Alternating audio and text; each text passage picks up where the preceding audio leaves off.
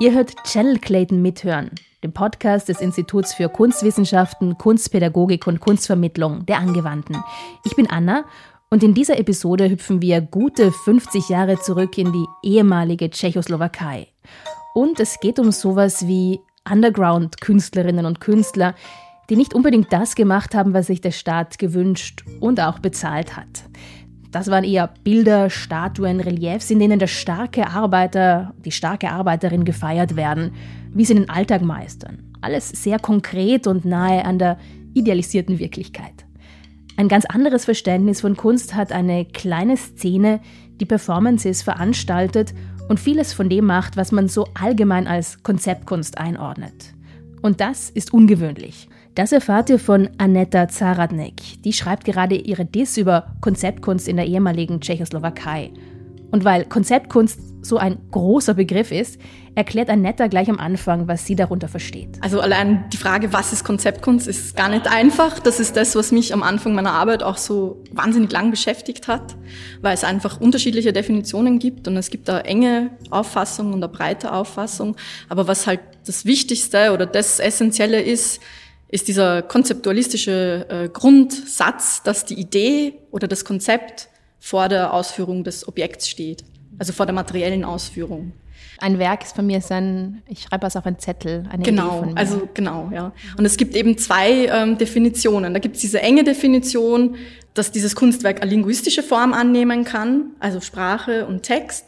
Und dann gibt es eine, eine Definition, die viel weiter gefasst ist, wo nicht nur linguistische Formen hinzukommen, sondern auch zum Beispiel ortsspezifische oder performative Kunstformen, also zum Beispiel Performances und Aktionen, die halt in dem Moment stattfinden und die dann auf eine gewisse Art und Weise dokumentiert werden. Und dann kommen halt diese neuen Medien rein, also die Schreibmaschine zum Beispiel, die Fotografie, Reproduktionstechnologien, zum Beispiel das Xerox-Verfahren, also ein Kopierverfahren. Und das sind halt neue, im, im künstlerischen Prozess neue Medien, die ähm, hinzukommen und die halt das Kunstwerk auch ganz anders ausschauen lassen und die auch ähm, die Materialität des Kunstwerks komplett verändern. Mhm. Kann man das sowas sagen wie, also ich hätte jetzt so gesagt, es hat sich jetzt in den USA beziehungsweise in Westeuropa entwickelt. Liege ich da richtig falsch in der Mitte? Ja, und das ist, ähm, das ist eine sehr gute Frage.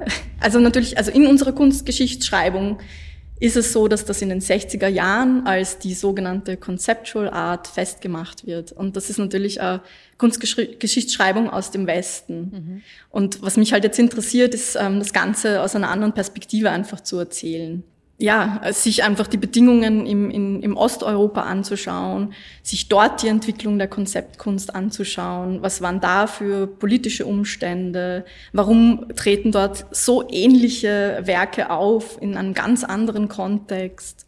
Das ist das, was mich, was ich jetzt so spannend finde an der ganzen Sache. Gibst du mal ein Beispiel für eben Künstler in den 60er Jahren in der Tschechoslowakei, die dich, mhm. die dich eben speziell interessieren? Ähm, ja, also ich habe ähm, ich muss dazu sagen, meine Arbeit, also ich habe drei künstlerische Zentren, in die sich das einteilt. Das ist zum einen Prag, das ist Brünn und das ist Bratislava.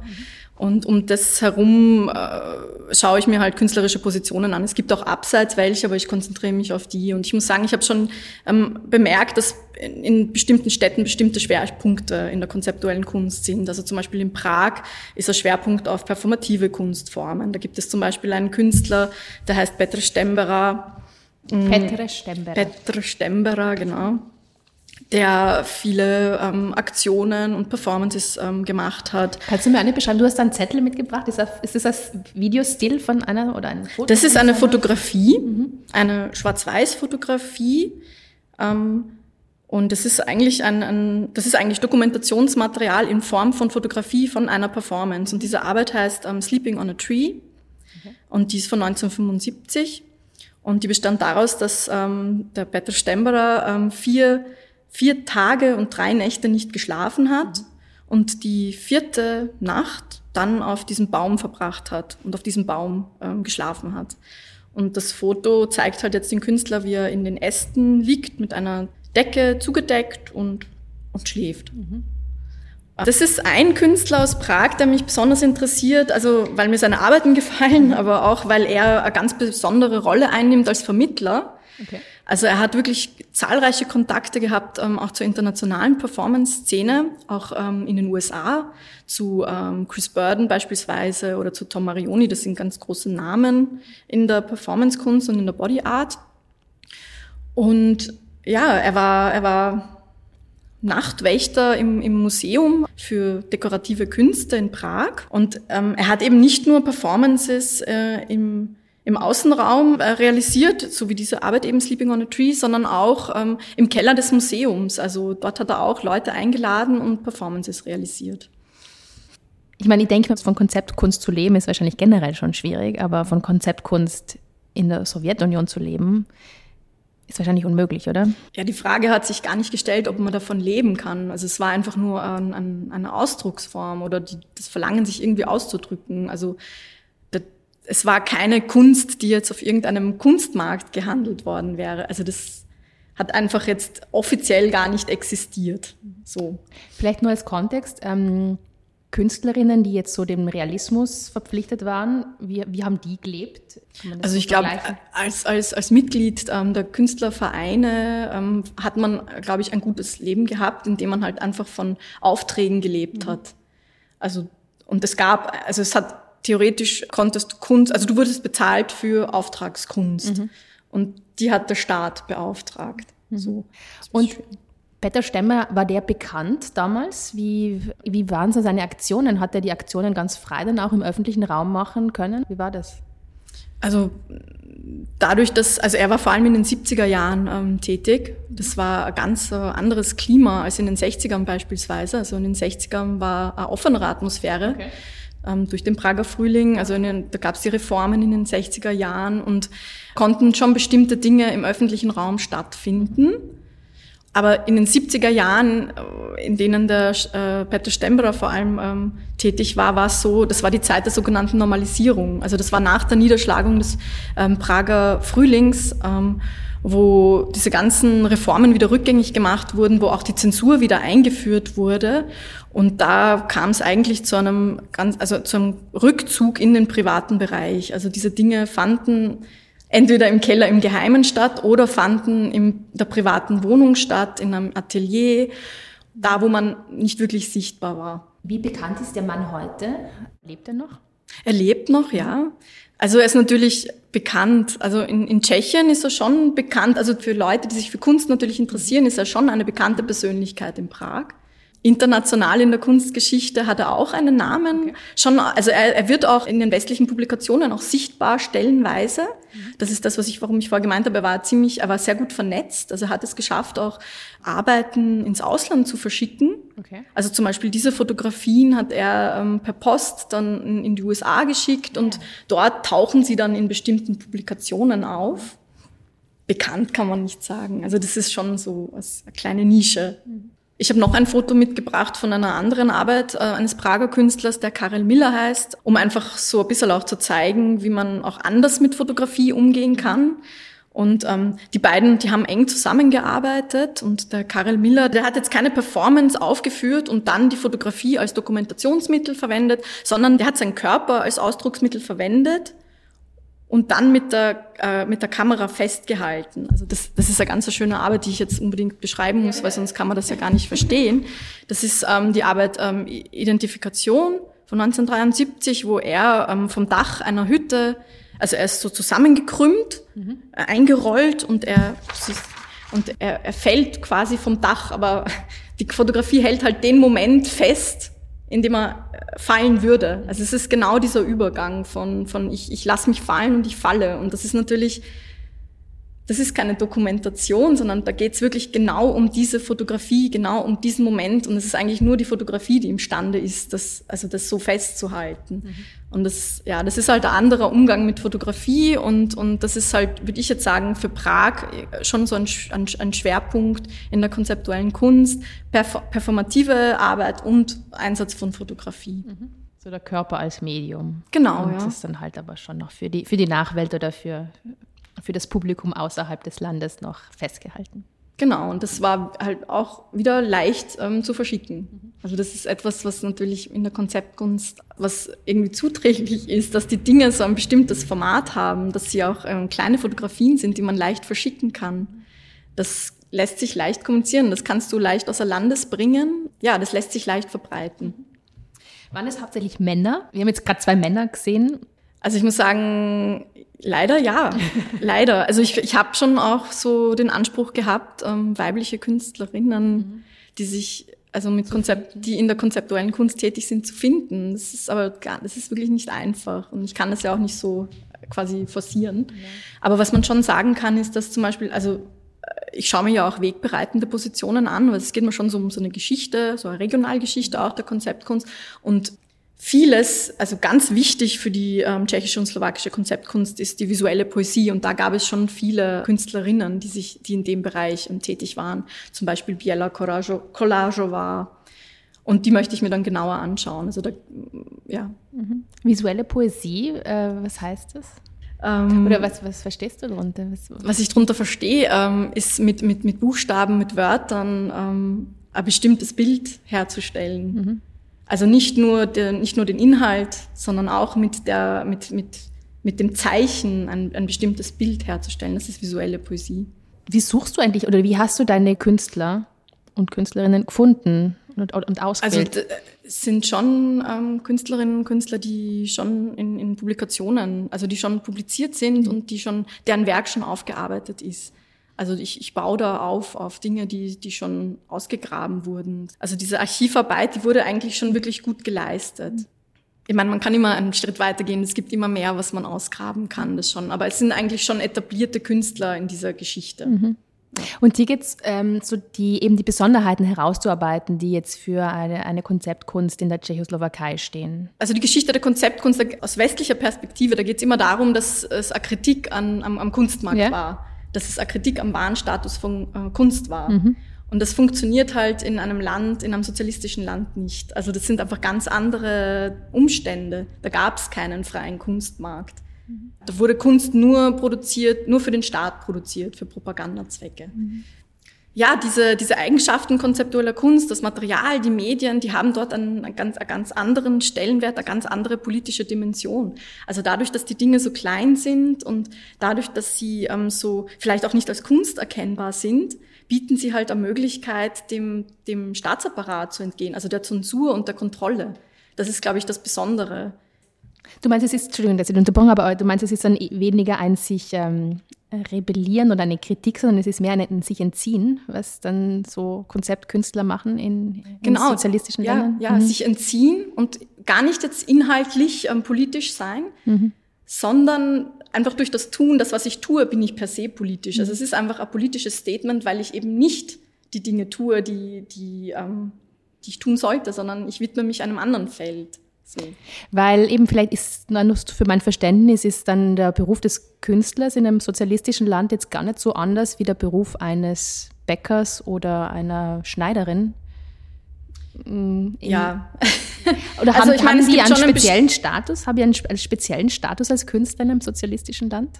Einen speziellen Status eigentlich nicht. Also es, so es stand alles unter dem Dienste der kommunistischen Ideologie und das ist halt ein Teil ähm, äh, das ist der Beitrag, den Künstler halt dann zu leisten haben. Ähm, aber ich bin wahrscheinlich so ein Zwitterwesen zwischen doch Teil so von einer Intelligenz ja und so vielleicht auch, schon auch Geisterarbeiter, aber dann doch auch sehr sehr handwerklich. So genau, stelle ich mir ja. das vor. Ja. Mhm. So, so, wie die eigentlich auch wie die wie die Bilder dann halt auch aussehen, dieses handwerkliche, mhm. das hat ja da das ist ganz stark Thema. Mhm. Dem, dem Handwerklichen, dem entziehe ich mich als Konzeptkünstler in, äh, in, in der Tschechoslowakei als, als Konzeptkünstler überhaupt. Also gar nicht nur in der Tschechoslowakei, sondern es ist einfach diese, dieses Wegkommen von, von, ähm, von den traditionellen Medien und Wegkommen vom Modernismus, Wegkommen von dieser Visualität und von dieser Einzigartigkeit des Kunstobjekts. Das sind alles Dinge, die die teilen. Mhm. Also da kann man sagen, das teilt, teilen westliche genauso wie östliche Konzeptkünstler. Mhm. Ähm, ich habe noch ein Beispiel aus Brünn, ähm, eines Künstlers aus Brünn ähm, mitgebracht. In Brünn kann man sagen, dass wirklich ein Schwerpunkt auf Sprache und Text war. Und, und da gibt es eine Künstlerfigur, die eine ganz, eine ganz wichtige Rolle spielt, und das ist der Yiji Walloch. Nicht nur Yiji Walloch. Yiji Walloch. Ein kleiner genau. Sprachkurs für mich. Mhm. Schwierig, ja. Und ähm, der kam ursprünglich aus der visuellen Poesie und ähm, hat eben viel mit, mit Wörtern gearbeitet. Und die Arbeit, die ich jetzt mitgebracht habe, ist so eigentlich so, ich hätte da, da gibt's wahnsinnig viele, aber ich habe mhm. jetzt einfach die mitgebracht und die, das ist einfach eine Doppelseite aus ähm, 12 Exercises. Das ist ähm, äh, ein, also ein Doppelblatt weißes Papier. Auf der linken Seite steht in Schreibmaschinenschrift white, white, white. Mhm. Und auf der rechten Seite steht square, square, square.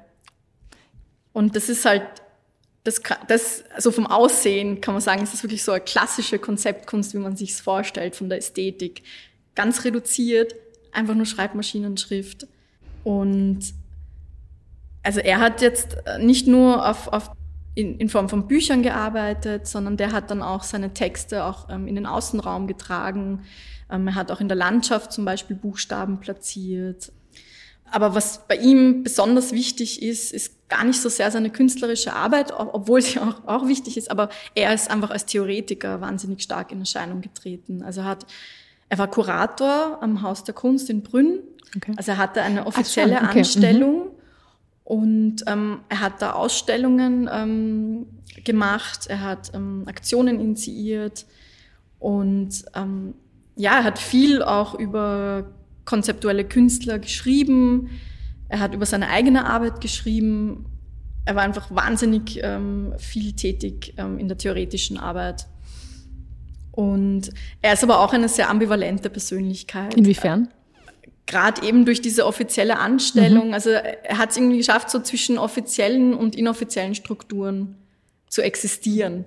Und er hat aber auch eine auffallende apolitische Haltung eingenommen. Und ähm, in der Literatur wird das halt so ein bisschen gerade aufgearbeitet. Okay. Wie gehst du eigentlich vor in deiner Arbeit? Also nimmst du Kontakt zu den Künstlerinnen auf oder was ist so deine Methodik oder so deine Quellen? Ja. Das ähm, ist auf jeden Fall der Plan. Mhm.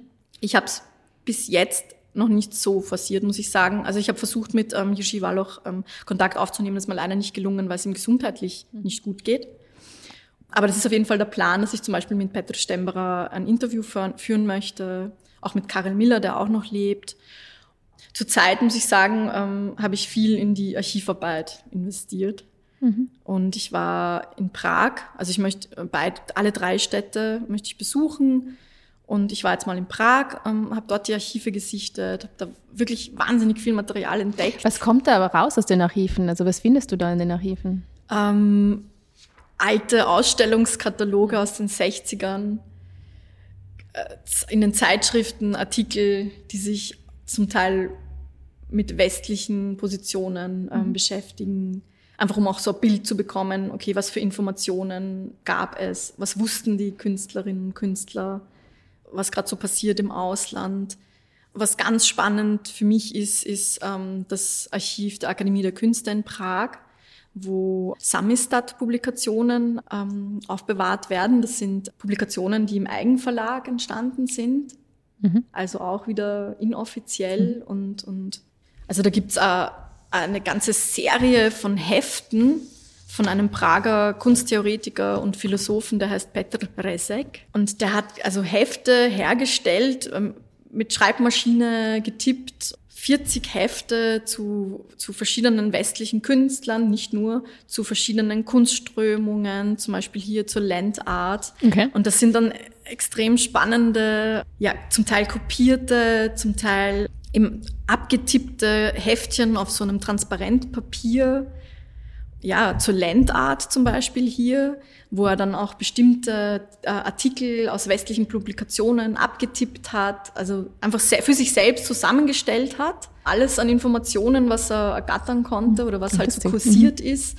Das hat er da in dieses Heftchen zusammengetragen und das ist dann, das wurde dann halt auch vervielfältigt, aber ich kann gar nicht sagen, in, also nicht in nicht vielen ja. Exemplaren. Mhm. Mir ist jetzt eigentlich nur dieses Konvolut bis jetzt bekannt. Mhm. Ja. Aber das wollte er dann wahrscheinlich einfach in der Tschechoslowakei verbreiten, das Wissen. Genau, das, genau, mhm. ja. ja. Das wanderte dann von, von einem Künstler zum anderen und ja, das, ich finde, an sich gibt es einem so ein Gefühl für die Zeit. Mhm. Einfach wie das, wie das stattgefunden hat. Also einfach, wie man mit dieser Schreibmaschine gearbeitet hat. Das ist ja eine ganz andere Zeitlichkeit ja. auch. Wie man einfach Informationen auch für sich verarbeitet hat, wie man die Dinge also es war ja auch gar nicht selbstverständlich, Dinge zu kopieren. Also nicht jeder hat Zugang zu einem Kopierer zum Beispiel. Und das finde ich zurzeit extrem spannend. Das war Annetta Zaradnik über Konzeptkunst in der ehemaligen Tschechoslowakei. Channel Clayton ist ein Format des Instituts für Kunstwissenschaften, Kunstpädagogik und Kunstvermittlung von Florian Bettel und Lidi Schäfknecht. Die Musik kommt von Blue Dot Sessions. Vielen Dank fürs Zuhören, sag ich, Anna Masona, und bis zur nächsten Episode.